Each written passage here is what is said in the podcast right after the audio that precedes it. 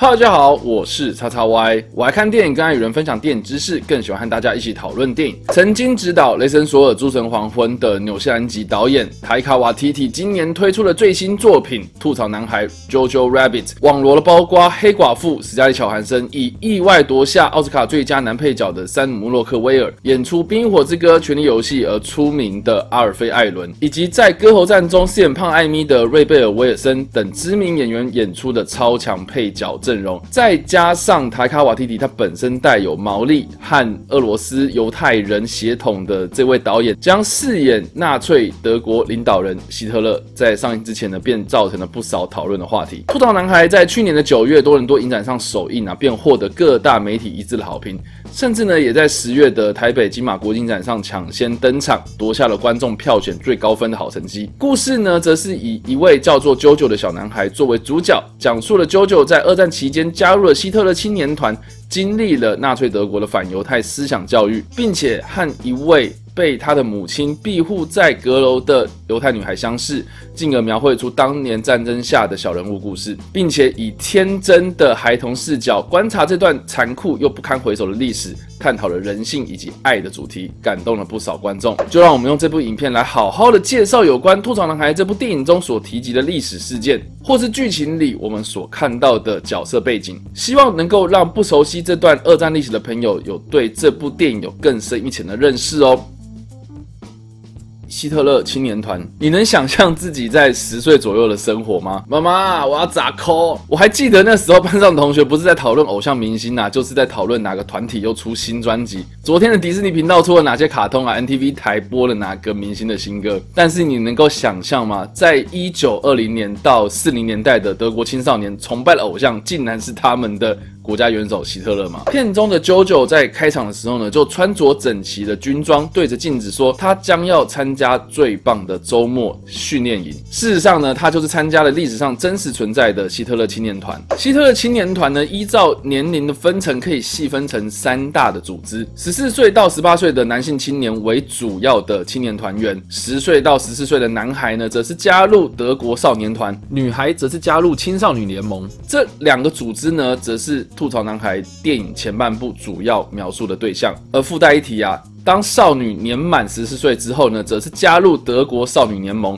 是希特勒青年团的一个平行组织。正如同电影里的 JoJo 加入周末训练营的内容，他们将会接受各种体能训练、基本的武器使用，还有最受欢迎的战争游戏。他们会将学员分成两队进行对抗，输的一方呢，通常都会被同侪排挤，成为不受欢迎的边缘人。希特勒青年团的成立目的呢，是在于培养未来的军人以及年轻人对纳粹德国的认同感。一开始呢，青年团是一个非强制性参加的团体。但是呢，如果你不参加，则会被视为是不合群的人。到了一九三六年，则是成为强制性的组织，规定所有的年轻德国男性都要参加，也是纳粹党内的准军事组织。到了战争的末期，在军援缺乏的情况之下呢，青年团员被当作是补充兵，被推上战场。一九四五年，甚至还有十二岁的团员被征召入伍，担任战争的后勤任务。在电影的最后呢，则是德国本土保卫战期间。青年团和民兵所组成的混合战斗部队为纳粹德国做最后的抵抗。二战结束之后呢，希特勒青年团随着纳粹党瓦解而解散，几位青年团的领导人也在后来的军事审判上被判刑。直到今天呢、啊，还有一些当年加入希特勒青年团的团员还健在。根据访问啊，他们提到参加青年团最好的回忆就在于团体生活之中所建立起的荣誉感。团员们对党卫军所授予的 S 标章感到非常的光荣，但是。当中的思想教育啦、啊、知识化的课程啊，教导各种纳粹主义思想，则是他们认为最反感的部分。我们就理性的客观来看啊，青年团的存在对于培养国家青年对国家的认同感是非常的有用，特别是当中的体能训练啊，也为年轻人提供更加实用的生活技能。另外呢，纳粹党所提供的青年团生活是让来自不同社会阶级的年轻人能够体验军旅的生活，能够有一种一视同仁的感觉，营造出社会和谐的气氛，打破了当年在一战之后低迷而且阶级分明的社会结构。吐槽男孩多多少少也透过了 JoJo 加入青年团的生活，呈现了这个青年团体的各种样貌。我认为呢，是大家在看电影的同时呢，值得大家细心观察的地方哦。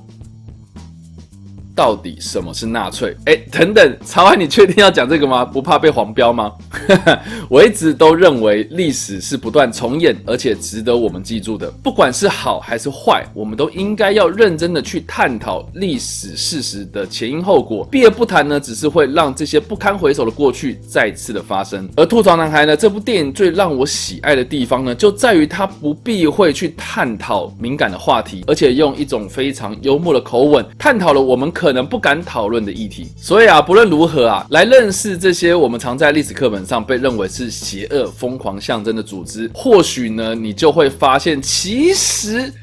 现在的某些东西似乎有那么一点点即视感啊。OK。我们刚刚所提到，JoJo 他加入了吐槽男孩之中所提到的希特勒青年团，历史可以回溯到一九二二年，也就是第一次世界大战后的四年。我们先将时间拉回到一九一八年，第一次世界大战结束，德意志帝国战败。战败之后的德国政府呢，改制，在百业待兴的情况之下呢，德国国内爆发了德国十一月革命。德意志帝国的末代皇帝威廉二世退位，德意志帝国呢改制成为实施社会主义的共和制度，史称威玛共和。值得一提的是啊，威玛共和这个名词啊，并非是当时德国的正式国号，只是因为当年帝国解体之后呢，所成立的宪法体制是以在德国威玛召开的国民议会上所通过的威玛宪法作为立国的基础，因此呢，也被史学家用这个威玛共和的名字来做称呼。事实上呢，威玛共和是以德意志社会民主共和国或是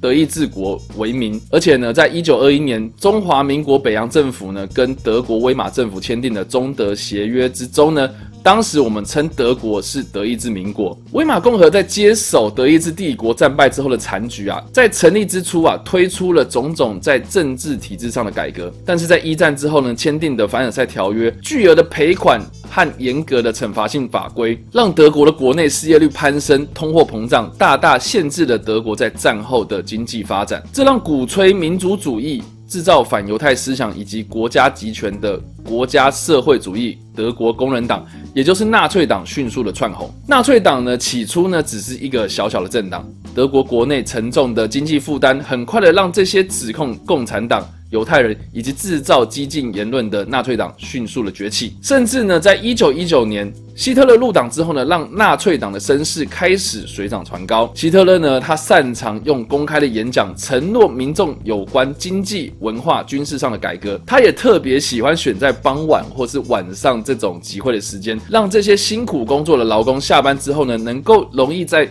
不经大量思考的情况之下呢，传递他们的政治理念。有一些史学家还认真的分析希特勒的演说啊，除了他慷慨激昂以及生动活泼，没有太多专有名词，而且平易近人的演讲时，在不看稿的情况之下呢，都让民众有一个非常简单的结论，那就是呢，这些国内所造成的种种不幸都是累的错啦。我们试着想想啊，当时的德国人打了一场非常辛苦的败仗，还被指责是挑起战争的祸源。事后呢，还要缴钱给其他的国家，又不能有自己的军队去抵抗外来的威胁。辛苦大半辈子所赚的钱啊，等于要养别国的人，是一件多么悲惨而且难过的事情啊！当这个时候呢，有人站出来公开说出你自己心中的心声，是一件多么棒、多么振奋的事情啊！就这样，纳粹党就在经过左右派人士在政治上的角力战，以及一次次的选举之下呢，渐渐取代了威玛共和之内的左派人士，使得威玛共和用一种民主的方式渐渐的消亡。一九三三年，希特勒在时任第二任威玛共和联邦大总统辛登堡的办公室中宣誓成为德国总理。在接下来的一个多月内呢，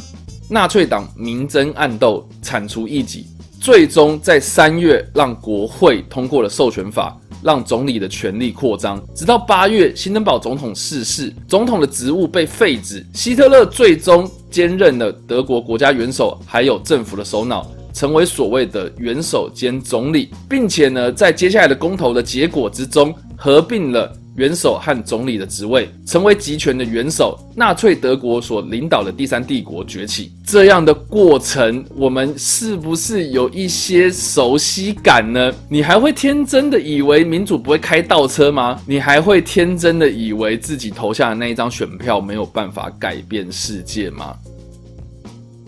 独角海盗老冯在电影之中呢，由台卡瓦提提所饰演的希特勒在剧中所提到，当时有一个独角海盗老冯密谋了一场爆炸案，要暗杀他。这事实上呢是提到了有关七月二十日密谋案的真实事件，而他口中的这位老冯，则是一个名叫克劳斯·冯·史陶芬堡的德国军官。我想呢，熟悉好莱坞电影的朋友应该不会陌生，在二零零八年由汤姆·克鲁斯所主演的《行动代号：华尔奇利亚》，就是这位有名的历史人物，他是出生在一九零七年德意志帝国底下的巴伐利亚王国，一个德国南部古老的天主教贵族家庭。史陶芬堡这个姓氏呢，是以他们家族位在耶廷根的史陶芬堡城堡为名。克劳斯呢，则是伯爵夫妇的第三个小孩。他在二十三岁那一年呢，正式的以陆军中尉的官阶开始了他的军旅生涯。史陶芬堡在一九三九年第二次世界大战爆发之后呢，参与过大大小小的战事。他在对法作战期间呢，获得了一级铁十字勋章，以表扬他在战场上的优异战绩。直到一九四二年，他在北非突尼西亚战场上呢，遭受到盟军的空袭，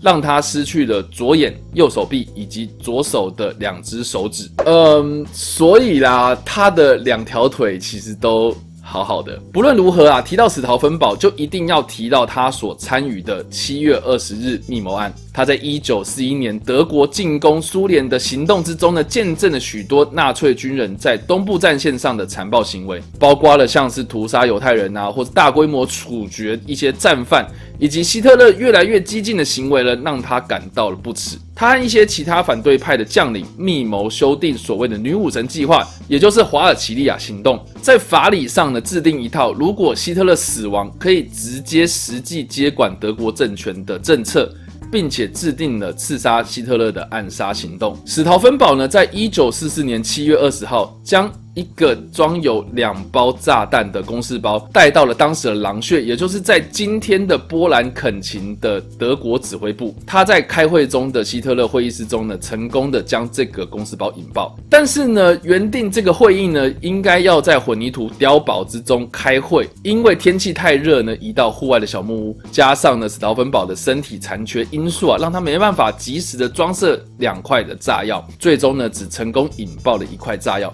更糟的是呢，他所遗留下来的这个公事包被希特勒的副官挪动到离希特勒较远的另一个桌角，厚重的桌角呢，阻挡了当时大部分的爆炸，让希特勒侥幸的存活下来，只受到一点点轻伤，还有一个烧毁的裤子。这场爆炸当场炸死了三位军官以及一位会议的记录员。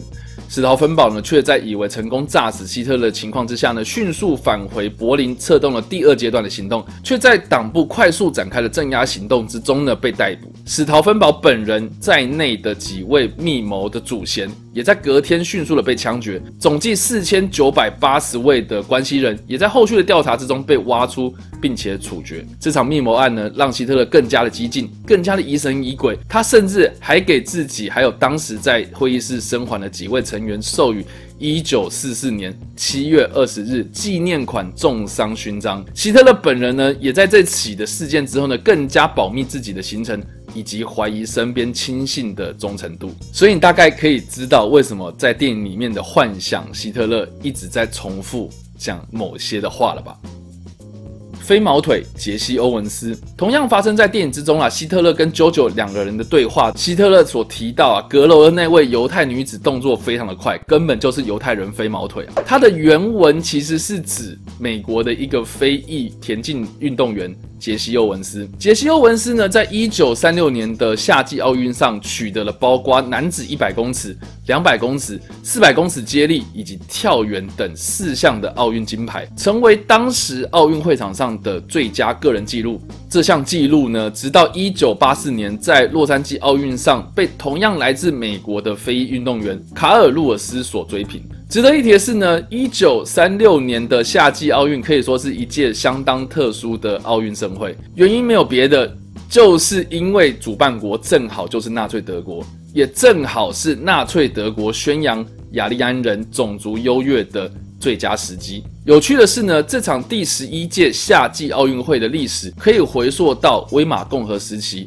德国的国内呢，大力的推动柏林举办奥运，却被当时在野的纳粹党杯葛。结果呢，一九三三年希特勒上任总理之后呢，一改过去的态度，变成大力的推广体育，甚至还颁布了行政命令，取缔了所有反对柏林奥运的组织或是协会。原本呢，也不太有运动习惯的希特勒本人呢，也打破过去奥运的常以国家元首的身份出任奥委会主委，推动了德国举办柏林奥运的。这项运动，他们大兴土木，新建了许多宏伟的运动场和雕像，加强了国内许多的硬体设施。实际上呢，却在暗中排挤犹太人或是黑人等非雅利安人种，推行激进的民族主义。德国全国上下却在这场奥运会上一扫过去低迷的社会气氛，让纳粹政权得到了空前的成就巅峰啊！哦，附带一提啊，你知道现在奥运会上面会传递圣火这件习俗啊，其实也是在这件奥运上开始的。这场奥运会在为期十六天的赛程之中呢，顺利的落幕，总计四十九个参赛国出赛，最终呢，德国是以三十三面金牌、二十六面银牌。三十面的铜牌成为该届的奥运会上奖牌的大赢家，其次呢，则是美国的五十六面奖牌啊。值得一提的是啊，这些参赛国之中的中华民国啊，当时是派出了六十九位运动员，只有参加撑杆跳的福宝卢。闯进了决赛，其他呢，则是在复赛之前全军覆没。杰西·欧文斯呢，则是一位来自美国阿拉巴马州的非裔运动员。他在奥运前的1933年芝加哥全美高中运动会上崭露头角。他以100码，也就是91公尺九点四秒的成绩啊，追平了当时的世界纪录。并且呢，是以七点五六公尺的跳远纪录打破了世界纪录，拿下了全国大学运动协会赛事的八项冠军，被称作是“二洲子弹”。然而呢，纵使杰西·欧文斯优越的体育成绩，却在当年的种族歧视严重的年代啊，拿不到任何一笔的奖学金。只能靠着半工半读的生活维持家计，甚至他还在卫校出赛的期间呢，被安排在黑人专用的旅馆餐厅。对照到纳粹德国的种族歧视啊，号称自由平等的美国，其实状况也没有好到哪里去啊。不论如何啊，杰西·欧文斯在这一届的奥运会上拿下了四面金牌，打破了纳粹德国一直以来希望营造的雅利安神话。而就在杰西·欧文斯结束了这场奥运的惊奇之旅之后呢，他最终是以人生规划为由，婉拒了接下来美国国家队的所有邀请，承受了许多社会舆论指责他是叛徒的压力。他只能靠着洗衣店或是加油站打工赚取微薄的收入，甚至在一九六零年代宣告了破产，还被美国国税局控告逃漏税啊。直到一九七零年代，美国黑人民权运动开始被重视，杰西·欧文斯本人被阿拉巴马州选入了体育名人堂，在一九七六年获得了美国总统福特的自由勋章，才让他在世界各国以形象大使的身份推广体育活动。他最终在一九八零年因为肺癌过世，享年六十六岁。有关杰西·欧文斯的这段奥运传奇故事，可以参考《奔跑吧，人生》这部电影，里面有针对这段历史故事有详尽的描述哦。二战的意大利战场，德国本土保卫战。在电影之中呢，JoJo 一直强调自己的父亲在意大利打仗，实际上呢，他是暗示了他的父亲。可能投入了在二战期间的意大利战役之中啊。意大利战役呢，是指一九四三年的七月，盟军在西西里岛登陆之后开始，到最终一九四五年五月意大利投降为止，是一场在南欧地区的重要关键性战役。有关和德国同属轴心国的意大利啊，有许多传奇性的奇葩传说，像是呢，在当时德国在研发新型战车的同时呢，意大利却在研发怎么把意大利面送上前线。士兵啊，或是意大利前线士兵呢、都懒得打仗，原因是因为没有红酒配披萨。这些有关意大利军队很废的传言呐、啊，实际情况呢，我们先不做讨论。但是在意大利战场上呢，德国军队确实投入了大量的资源。和意大利的军队抵抗同盟国军队的入侵，同盟国呢确实也在意大利战场上呢牵制了众多的德国军队，使得德军无法有效的快速防御。接下来在诺曼底登陆，或是来自东方的苏联在战略上的意义相当的重大。就在一九四五年四月呢，盟军展开葡萄弹行动，向意大利北部的伦巴第平原展开攻势。将近一个月内呢，成功歼灭了意大利境内的所有德军，意大利共和国瓦解。墨索里尼呢，也在逃往瑞士的途中被意大利反抗运动的游击队员所发现，并且处决。墨索里尼呢，和情妇以及他的亲信被处决之后呢，曝尸示众，下场十分的凄惨。德国呢，也在意大利被攻陷之后呢，在本土做最后的抵抗。而根据电影之中最后的战争场景推测啊，JoJo 所在的城市呢，被美军和苏联军队所夹杀。实际上呢，则是暗示了一九四五年四月二十五日，